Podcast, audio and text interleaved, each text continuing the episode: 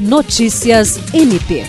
O Ministério Público do Estado do Acre, por meio da primeira Promotoria Especializada de Defesa da Saúde e do Núcleo de Apoio e Atendimento Psicossocial na Terra, promoveu um encontro intercessorial com representantes de instituições ligadas à saúde e assistência social de Rio Branco, com o objetivo de alinhar estratégias em rede para prevenção e tratamento da tuberculose na população em situação de rua. O encontro foi conduzido pelo promotor de justiça Ocimar da Silva Sales Júnior, ao lado do coordenador administrativo do Natera, Fábio Fabrício.